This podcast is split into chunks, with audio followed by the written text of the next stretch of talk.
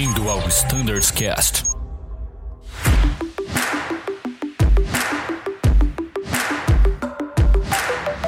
Fala pessoal que nos escuta no Standards Cast. Sejam muito bem-vindos a mais um episódio dedicado à frota EJET.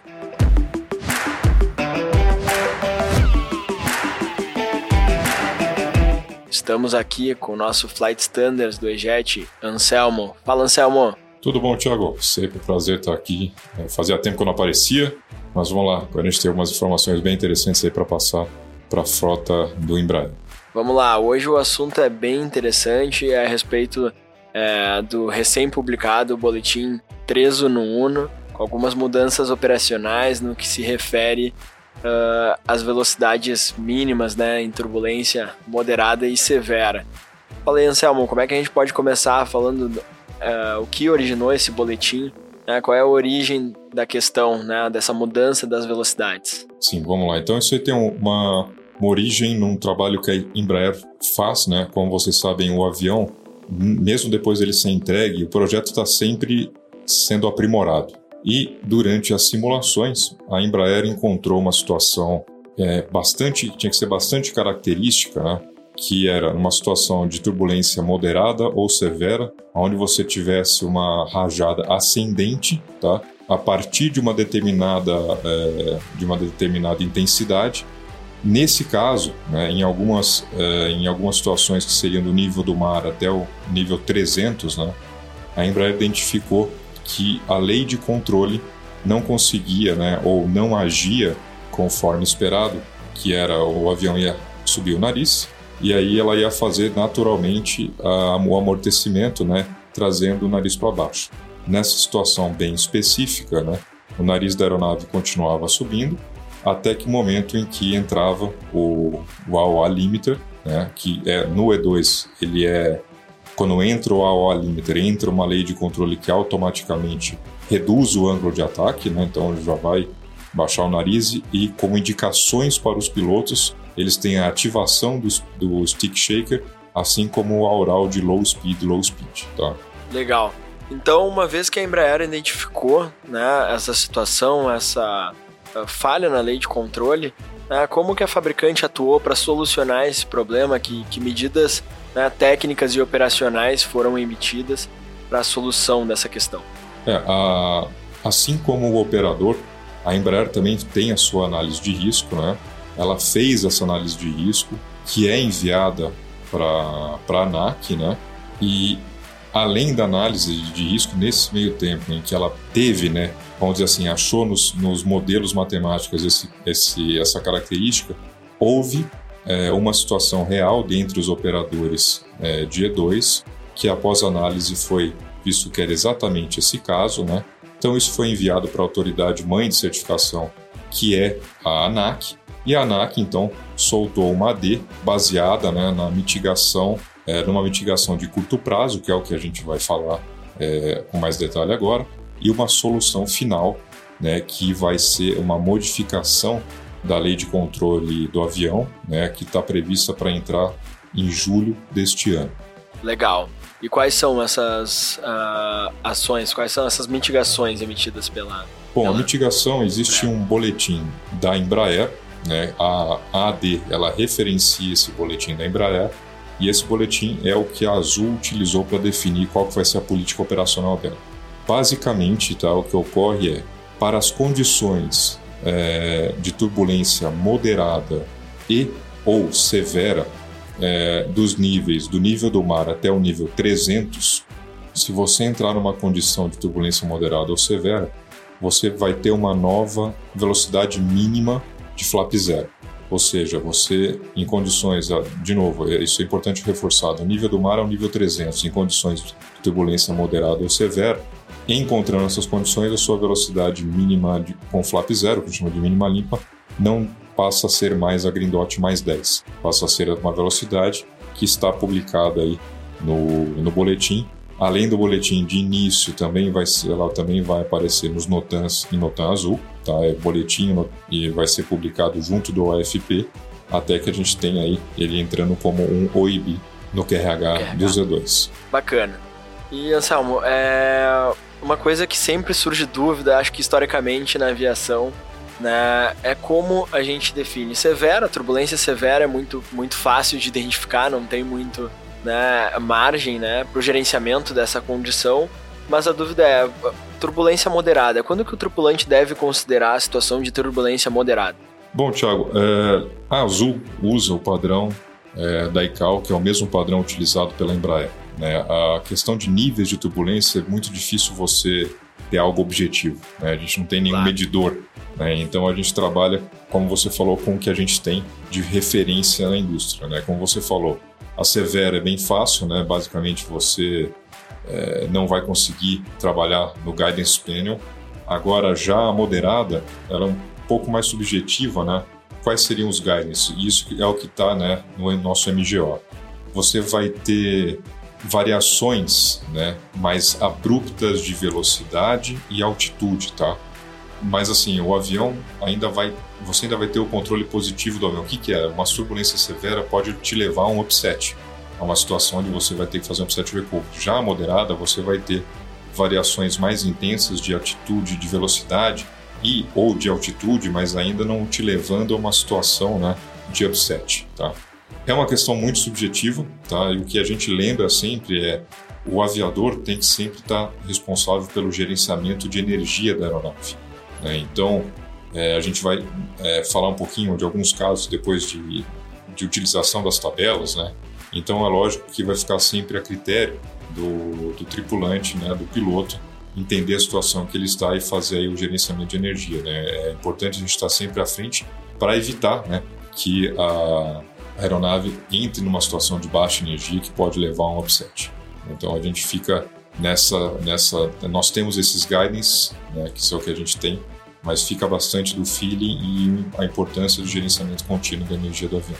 Com certeza. Então acho que está muito claro aí para os nossos tripulantes né, da frota.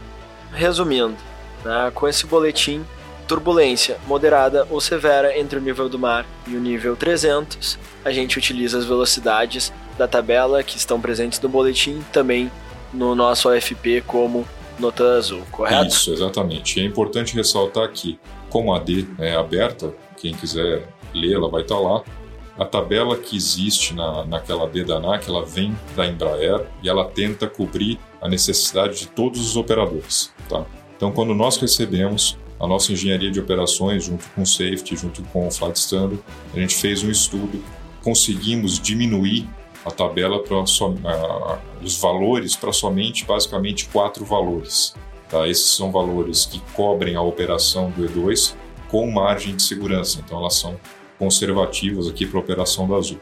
Então vocês vão ver aqui no boletim a gente tem duas tabelas, tá? É uma de ISA crashing e outra de no ISA crashing. E ela é fácil de ler.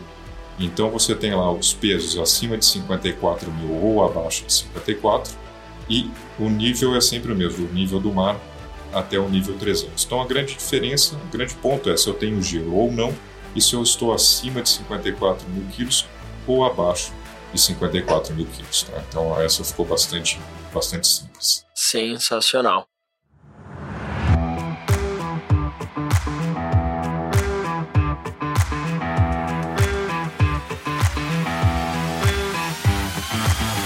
E Anselmo, tu comentou que existem também medidas, mitigações de longo prazo, né? Mitigações com caráter mais técnico, não essa de curto prazo, que é uma mitigação operacional. Fala um pouquinho mais sobre essa mitigação técnica que está sendo preparada aí pela Embraer. Sim, então, essa de mais longo prazo é justamente uma mudança na lei de controle para que nesse caso específico, né, na situação específica, o avião tenha uma reação que é, que é a esperada de início, que ela, ele já faça o amortecimento dessa rajada, como ele faz em qualquer outra condição, se não essa. Então é isso que a Embraer está tá, tá modificando. Como mexe em software crítico, ela não consegue soltar da noite para o dia, tem que ser validado, tem que ser certificado, tem que ser testado, e aí só depois é liberado pelos operadores. Tá? Uma coisa que a Embraer frisou bastante, e eu acho que é muito importante a gente frisar também, tá? No caso em que ocorreu esse caso real, não ocorreu o stall aerodinâmico da aeronave. Tá? A aeronave não entrou no offset, a aeronave não estolou de verdade.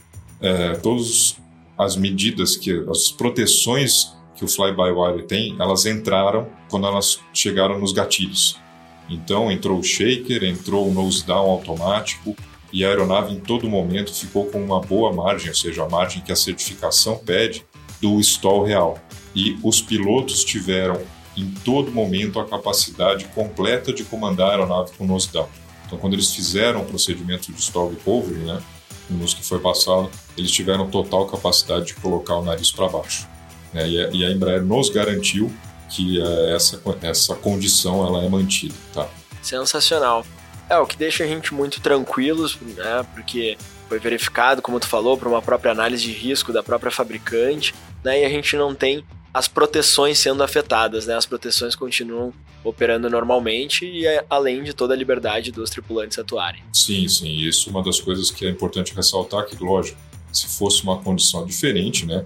A, a, a mitigação, às vezes, né, ou da própria AD seria uma situação diferente. Então a gente pode voar, continuar voando somente colocando essas situações. E, e Tiago, agora se eu puder para ajudar o pessoal, vamos colocar alguns casos mais operacionais. Claro, né? com certeza.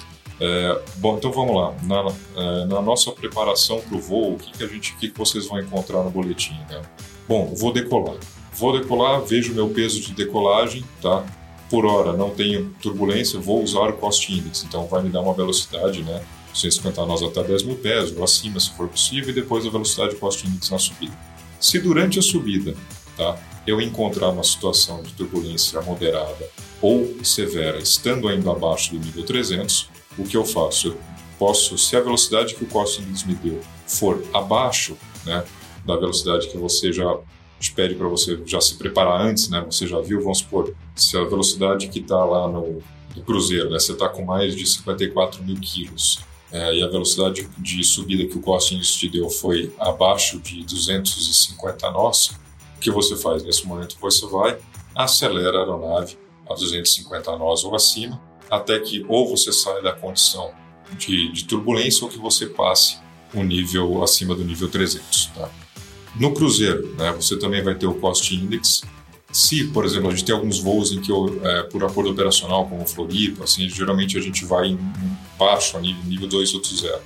Então, também, é, a gente vê o nosso peso, né, é, pode se tomar como referência o peso no top of climb, se vocês já quiserem deixar preparado, né, é, qual seria a velocidade é, se for necessário. Então, estou voando no cost index. Ah, entrei numa situação de turbulência, estou abaixo do nível 300. Então, se eu já vejo lá meu peso, acelero, sair da condição, né? É, eu também posso retornar para, se eu quiser utilizar com mínima limpa Green Note. Tá?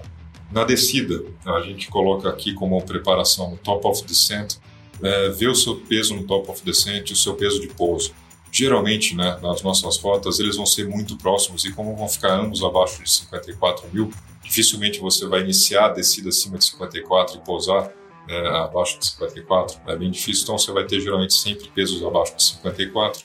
É, a gente fala assim, na preparação já vão descer, olha, ah, em caso de gelo, a nossa, se a gente tiver turbulência moderada ou severa, a nossa velocidade é essa. Caso a gente não tenha gelo, a nossa velocidade é essa. Já deixa isso aí preparado, né? Caso encontre durante a descida, você usa essa, essa velocidade. Na descida, a gente tem alguns pontos é, que são interessantes, né? Então, vamos supor que eu estou descendo sem turbulência, encontro turbulência e eu tenho que colocar, por exemplo, eu estou é, abaixo de 54 mil quilos uh, e minha velocidade mínima passa a ser 240 nós. É, vamos supor que o ATC me pede para eu reduzir a velocidade por uma questão para 220 nós. Bom, aí vai do gerenciamento. Você pode tentar falar que por condições você não pode reduzir, ou se for necessária a redução, é importante falar, isso está no boletim. A Embraer, né, nos seus estudos, garantiu a segurança e as margens para que você, nesse momento, você reduza de 240 para 230 e, né, 230 que é a velocidade de AVSE do FLAP 1, e né, 230, na, na, sendo possível, você vá lá e faça a extensão para flap 1. Tá? Então aí você consegue reduzir. Uma coisa importante que é o que está no, no boletim.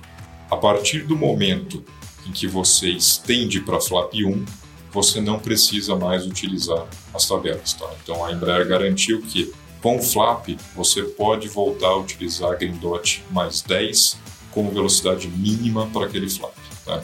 Então a situação ela não ocorre, né? mesmo que você pegue uma turbulência moderada ou severa, ela não ocorre. Né? Essa situação específica da AB, ela não é prevista com o flap. Tá? Ah, sensacional. Então, naquela condição que estamos chegando aqui em Campinas, estamos sendo vetorado, o tempo não está favorável, né? tempo instável, na condição controle manda a gente reduzir, flapeou, a gente está livre né, da, da, possibilidade desse comportamento. Sim. Legal. E aí entra um outro ponto que os aviadores aqui já começaram a entender que então o que vai acontecer? Muito provavelmente a gente pode ter algumas situações em que a gente vai é, estar com o flap 1 em distâncias diferentes do que a gente geralmente tem né, é, preconizadas no nosso SOP. Então é também interessante, o, é, é, é sempre o planejamento. Né? É difícil a gente saber, né, mas hoje a gente tem lá o, a indicação de shear no OFP, nós temos aí talvez os reportes de outros pilotos, então já entender né, e fazer o gerenciamento não só da energia, mas também do combustível. Né, porque, ó, pô, já sei que a situação está, estão é, reportando turbulência lá abaixo, então a gente tem um shear alto aqui, eu vou talvez ter que voar com flap 1 em vez de a partir de 14 milhas a partir de 20, 22 milhas. Então fazer o gerenciamento de combustível para essa condição que pode acontecer de você voar com flap é, por mais tempo. Não, com certeza uh, é muito importante essa condição. É, então, é, considerando tudo que tu falou, é uma questão essencial sempre ser abordada tanto nos briefings de decolagem, briefings de aproximação, deixar bem claro, né, estar bem claro entre os dois tripulantes a velocidade, né, se possível até destacar, quem sabe no nota azul, qual velocidade que naquela condição a gente vai necessitar utilizar, né, para os casos de turbulência. Então acho que é isso aí, acho que ficou muito claro, né, as condições que a gente pode ter e aproveito para passar para tuas considerações finais a respeito do boletim 3 no 1. Não, perfeito, gente. A gente está sempre aberto a todas as dúvidas que surgirem. Eu destaco novamente que com essas mitigações, com essas novas tabelas, a operação continua segura. Então, isso aí em todas as margens possíveis. A gente, como você bem colocou, só pede agora para vocês incluírem, incluir, inclusive isso está no boletim, nas preparações, né?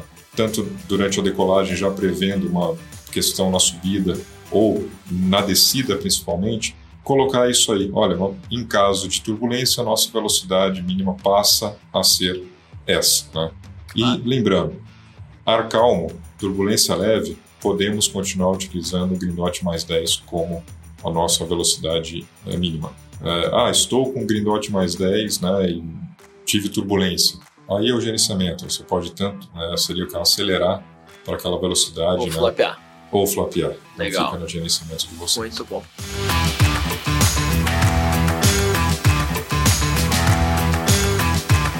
Bom, uma condição é, faz parte, como tu começou o podcast, né? Faz parte de todo o desenvolvimento de uma aeronave, considerando o projeto né, do E2, um projeto relativamente novo. Então, que bom que a gente tem toda essa atuação da fabricante, esse estudo e essa comunicação junto com a Azul, né? Trazendo essas mitigações, como tu bem falou, garantem a segurança da nossa operação.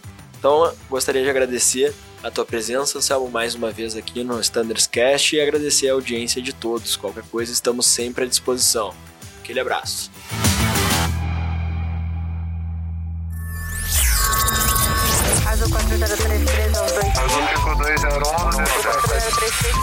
Você ouviu ao Standards Cast.